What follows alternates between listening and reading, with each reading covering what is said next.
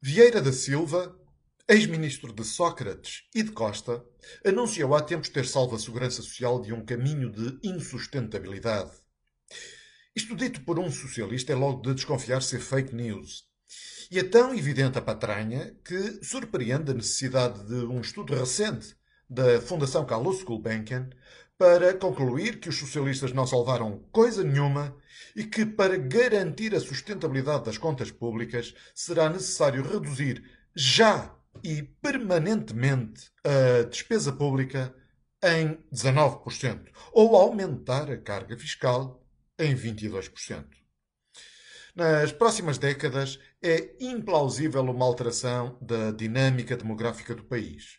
E por isso continuaremos com um acentuado envelhecimento da população e uma baixíssima taxa de natalidade. Portanto, o crescimento da dívida pública é não só incompatível com o perfil atual de benefícios sociais, como absolutamente insustentável. A dívida pública duplicou entre 2003 e 2018. E no mesmo estudo da Gulbenkian, refere-se que, em média, um pensionista em 2016 recebia quase 60% do seu salário bruto, mas em 2060 receberá apenas 35%. O sistema de pensões em Portugal é um verdadeiro esquema de Ponzi, um esquema de pirâmide. Os atuais reformados são pagos pelos trabalhadores de hoje. E a estes, que serão os reformados de amanhã, não se sabe quem pagará.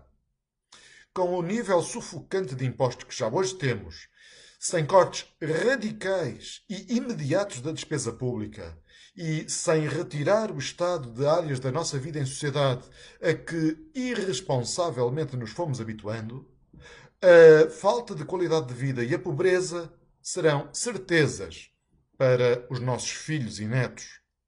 Seremos a mais egoísta das gerações, que não hesita em condenar as gerações futuras à cepa torta, para gozar hoje, a crédito, a riqueza que os nossos pais e avós criaram no passado.